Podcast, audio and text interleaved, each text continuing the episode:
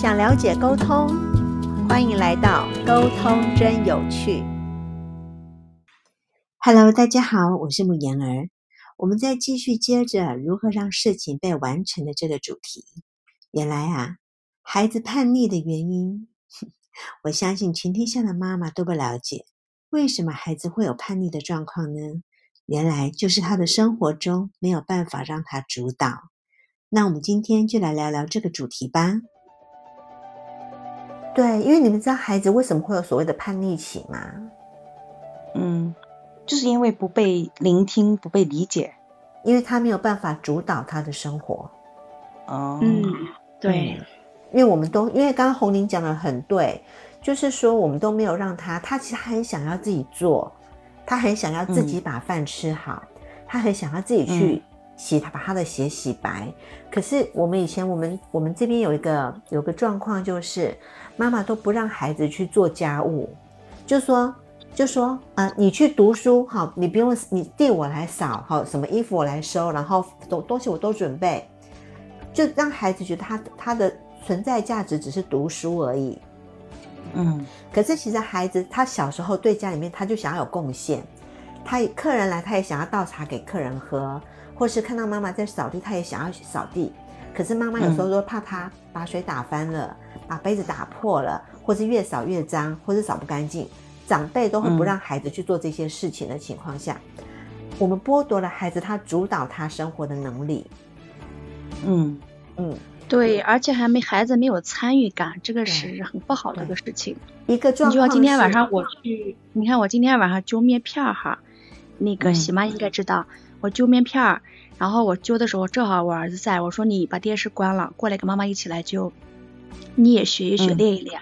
结果我儿子一下给丢全部揪完了，他觉得哎还不够哎，太少了吧？就是让他第一回参与，他觉得还挺好玩的。嗯 嗯，其实让他。一边学，然后一边参与，他觉得又好玩，而且下次觉得，哎，我都已经有经验了，我还要参与。其实我儿子就这样，一直都是你都不教我，所以基本上都是现在都是十一岁的孩子，嗯，基本上很多事情都他自己干，我都不不参与了。哎呀，我我我也是，我我女儿最近开始学厨艺了，自己做。对对对，让他去锻炼，而且女孩子。女孩子更喜欢做这些事情。嗯嗯嗯，这这倒是的。嗯，放手吧，都可以轻松一点啦。对呀。所以啊，如果说哎，看一下揪面片，那孩子会很得意。今天晚餐这道菜他有贡献的，他会很得意。对，他会吃的特别香。对，所以其实一个人他可以去主导他的生活。你看哦，我们前前面讲到，主导是让这个事情被完成。他是不是一个建立自信的来源？嗯，对对对。怎么样说？怎么样去看到这个他畏畏缩缩的、没有自信？因为他对生活上面他没有办法去主导。主导是建立自信的来源。哇，我终于明白了。你看他的程序嘛。我们今天主导了这件事情，就像你孩子跟你一起搓面片，他有参与。那你在料理的时候，这一道菜会不会你会不会很得意的跟跟爸爸说，哎，这个是儿子做的，或是孩孩子会很得意跟爸爸说，我有帮妈妈一起做，嗯，他会不会很得意？他让了这个事情被完成，能不能够增加他的自信？是不是很正面的？对对，孩子还很有成就感啊！我吃好多。对呀，所以其实他都是他都是环环相扣的。我们生活上面就都是这些事情，所以主导对一个人太重要了，可以用在方方面面啊。对，不管他开不开心，跟他的快乐程度有关，跟他的自信有关，跟他的沟通有关。对啊，嗯，讲到这里就明白了。一开始讲这些，我好像感觉联系不到一起啊。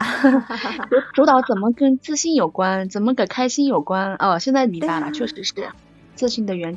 一个源泉吧啊，对，真的是这样，甚至跟这个人的心理状态也有关啊。对我能否主导这个事情？嗯，对，因为他一旦没有办法主导，他就被控制。对对，我们我们不用说去主导天气好了，就像前面喜妈讲到的，为什么会感冒？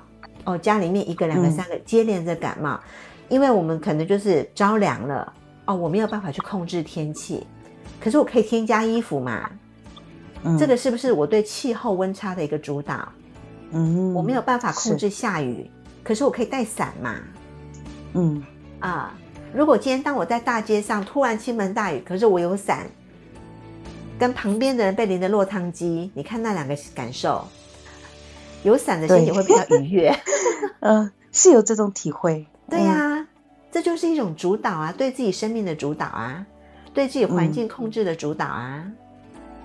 好，那甚至今天在上工的路上，出门上班，就是我们都知道早上的道路可能会因为那个上班的时段交通比较拥塞，可是我就刻意提早多少时间，就很游刃有余的到办公室，跟另外一个气喘吁吁的、迟到了还被主管责骂，你看哪一个是可以主导他的时间？嗯，那肯定是找到的，对呀、就表示他对他的时间能够有一个很完整，就是很良好的主导跟控制。我们不能去控制，我们不能去影响塞车嘛，嗯我们没有办法去避免这个没办法避免的环境嘛。可是我可以主导我的时间，它就是一个很良好的主导啊。所以吧，人生如意的事十之八九，就表示他主导的事情够多，他能够控制的事情更多。所以说这个呃 如意的事情，其实再倒推回去，原来源头就在这个主导上面，是，那只是我们没办法一次讲那么多主题，也就一点一点放进去。其实生活就是这样子。哎，那那这样子的话，我觉得，哎，就就有点奇妙。怎么说呢？就好像，嗯，成功的人啊，嗯好像也不是、不是无缘无故的，是啊，是因为他对自己的这个需要，或者说他自己要做的事情非常清晰。而且他能够去主导，让他所想要的事情被完成。就是一我们今天讲一个成功的人，他之所以成功，是他能够主导的事情的层面，能够兼顾嗯到最多数人的好处上面，不是只有为他自己，可能为了他的家人，为了他的团体，为了他的社区，他能够帮助的人越多，他就越成功。嗯，这句话有道理。啊、十几年前就听到这句话了，真的，我们看很多帮助的人越多，你的成就感越大，然后事情会越往好的方向发展，是这样对，这都是一个很良好的主导，也是一个很良好的控制。它可能增加了很多就业率，好，会或是让更多数的人受惠，所以这个人会我们所谓的成功。他能够能够主导他的时间，可以吗？能够主导他的环境嘛？能够主导他的财务嘛？对啊，所以他能够主导的层面越广，他就越成功。对他每达到一个高度，他所想的那个想法又是不一样的。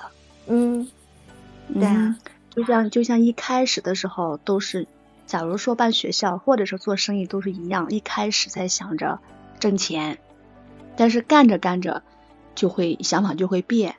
我是为了哪一些人，比如办学校吧，我是为了这一一方的人，孩一方的孩子们，然后通过家长的信任，哎，我就想收更多的学生进来。对，因为之前我们在那边做这个学校的时候，就这样这样的想法。但从一开始的只是想做个办个学校，然后挣一些钱，但是做着做着就发现，哎，口碑传传出去以后，就觉得不止这些了。我会要帮更帮助更多的孩子，更多的家长，而且要有更多的就业。所以说这个，嗯，刚刚你说到一样，就是说是哦，能想到我能帮助到那么多那么多的人，这个这个这个高度又不一样了，而且成就感越来越大。对你一下是勾起我的回忆了，十几年前的事儿了都。嗯，其实我们的生活，我们的人生就是这些无数的点点滴滴串起来的。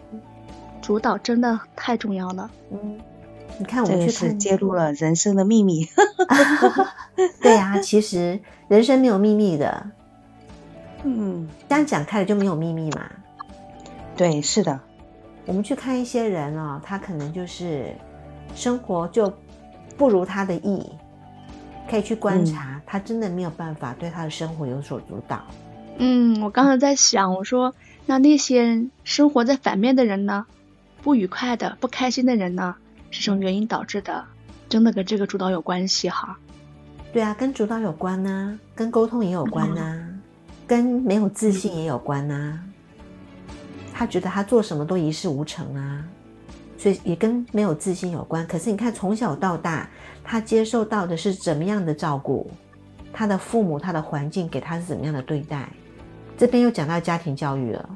哎，那就就再接着这个来讲哦。如果说孩子他是被动的，就是说是慢慢的掌控更多的自己的生活，就是主导自己的生活，他是开心的呢，还是呃会觉得不愉快呢？你前面的第一句话是孩子是被动的，对，就是说被动，就是妈妈放手了，然后他就自己主导自己的生活，早上自己起来，然后自己安排学习等等。嗯，他自己起来，自己知道安排时间学习，这对他来说不是主动的吗？嗯，我的理解是说这件事情可能有些孩子会希望被妈妈管理吗？有有这种孩子吗？所有的生命呢？它都是主动的哎，我们不是会去形容岩石缝边边有一个小草，它它可能发芽的时候就撞到岩石，它想尽办法要从那个石缝长出来。嗯，或是我们去看的一些参天古树，在山上嘛，像黄山那里，很多的树是挨着那个树，挨那个树根是攀在那个的岩石那样子从细缝里面长出来的，长在断崖上面，我们都会说那是一种旺盛的生命力嘛。所以，所有的生命它都是主动。嗯，哦，那么就刚才那个问题其实是不成立的，因为我突然会想到的是什么呢？是一些小说里面的那些人物啊，他是比方说是孤儿，那他是也呃慢慢长大的过程中，他就是被动的去主导了自己的生活。没有享受过妈妈给他的照顾，或者是那种很细心的照顾，他没有享受过，他就变成不得不独立，怎么样？我想到的是那一种场景。嗯嗯，不不得不独立，他最终还是独立啊。对，像那样的情况的话，孩子们独立的更早，是更早。有人说慈母多败儿嘛，对啊，其实孩子从小他就想要帮助。我们呃，我们其实这有有好几个状况哈。我讲一个状况，这个孩子他长大变成什么事都不做，他什么事都不做的情况下，我们会说他不负责任。看到他从小的，你没有一个孩子是一从小就不负责任的，因为当所有的孩子他对生活是充满新鲜的、充满好奇的，他都想要去探索。这时候看他身边的照护者给他什么样的对待，嗯，怕他跌倒，叫他不要跑，不要跳，不要爬高，好，不要不要做什么，不要做什么，不要做什么。他是不是一直在去把他的那种生活的触角的框框越缩越小，越缩越小，越缩越小，让他无法去触及生活的那些方方面面，就会让他变成一个无法跟外界探触的一个状态。好最终可能会变成不负责任，或是变成妈宝。就是我妈说，我妈说我不能做这个，或是我妈说这个不好，或是我妈说不要跟你交往。慈母嘛，什么都帮他设想好，都帮他安排好了。可是这父母可能没办法等孩子老，他不能照顾他一辈子嘛。对，好，那另外一个部分是，这个孩子不得不为自己。的生活负起责任，他不得不准时起床，甚至起床还要帮妈妈准备早餐才去上课。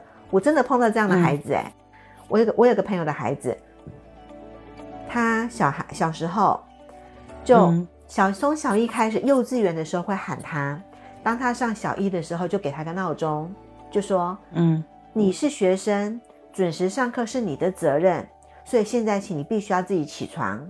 你起床后之后喊我，我帮你做早餐，带你去学校，因为你还不能做早餐嘛，所以我帮你料理。然后有一天孩子闹钟响了，睡过头了，突然问妈妈怎么办？怎么办？怎么办？他妈妈说：“你忘了你是学生，你要准时起床是你的责任，准时到校是你的责任，你不能让我去跟你们老师讲谎谎话。”从那一天开始，他孩子再没有迟到。到后来真的变成三年级吧。这个孩子每天早上起床还帮妈妈做一份早餐，嗯，帮自己做一份，帮妈妈做一份，然后才喊妈妈。我看那个孩子从小看到大，我认识他，哇，他现在也三十三十岁了，很懂事，很优秀，他能够为自己跟他人负起责任，因为他妈妈从小让他能够去主导自己的生活跟时间。你要哪一种？那肯定这种省心的。我现在就处于这种阶段，但有时候又害怕，哎，我是不是没做好？因为我我们家早餐也是他自己会弄哦，我就不用管，反正。如果说今天今天这个父母啊都没有给孩子提供温温饱跟一个安全的居所，我们就可以说这个父母是不负责任的。嗯，因为孩子他没有能力嘛，他还没有没有挣钱的能力，他没有去享有租住房的能力，所以必须要父母提供给他。所以我说这个这今天这对父母没有办法供给孩子温饱。跟安全的环境的话，我们才会说这父母是失能的父母。如果不是，就让孩子去掌控他自己的生活，他可以去为他自己做他生活上面要做的事情。嗯，那挺好的，这跟放不放手没有关系，因为他本来就他本来就会做这些事情，只是我们都怕他做这些事情，甚至有另外一种是。孩子小时候在走路的时候、跑的时候，他跌倒，是不是大哭？嗯，我就看过那个那个阿妈，就是那个姥姥哈婆婆，就会抱着孩子就打那个地，打那个地，都是你，都是你，都是你害我跌倒。是的，孩子，那个孩子长大后，他什么过错都推给别人，都是你害我的，都是你撞我的，都是你让我怎样？他完全把这个责任去抛掉了。这也很麻烦，是的，这这个之前我在做那个家庭教育的时候，也有谈及这个问题，就好多嗯，就是孩子一摔倒就去打那个导致他摔倒的那个物件啊，其实肯定不是那物件的问题。对啊，所以这个长辈连带的也让孩子的主导能力丧失啦，因为孩子在练习走路的时候，他在控制自己的步伐嘛，嗯，对不对？他在控制自己的力道嘛，他在控制自己的速度嘛，嗯，所以是他为他自己的身体负责，嗯，对。那可是当我们去责怪身边的这些物品的时候，其实让自己丧失了这个这个责任，让他不会对自己负起责任，也不会对他人，也不会对他人负起责任，嗯，这就很麻烦了。这个主题还没有结束哦。我们在期待下一期的如何让事情被完成。我们下次见，拜拜。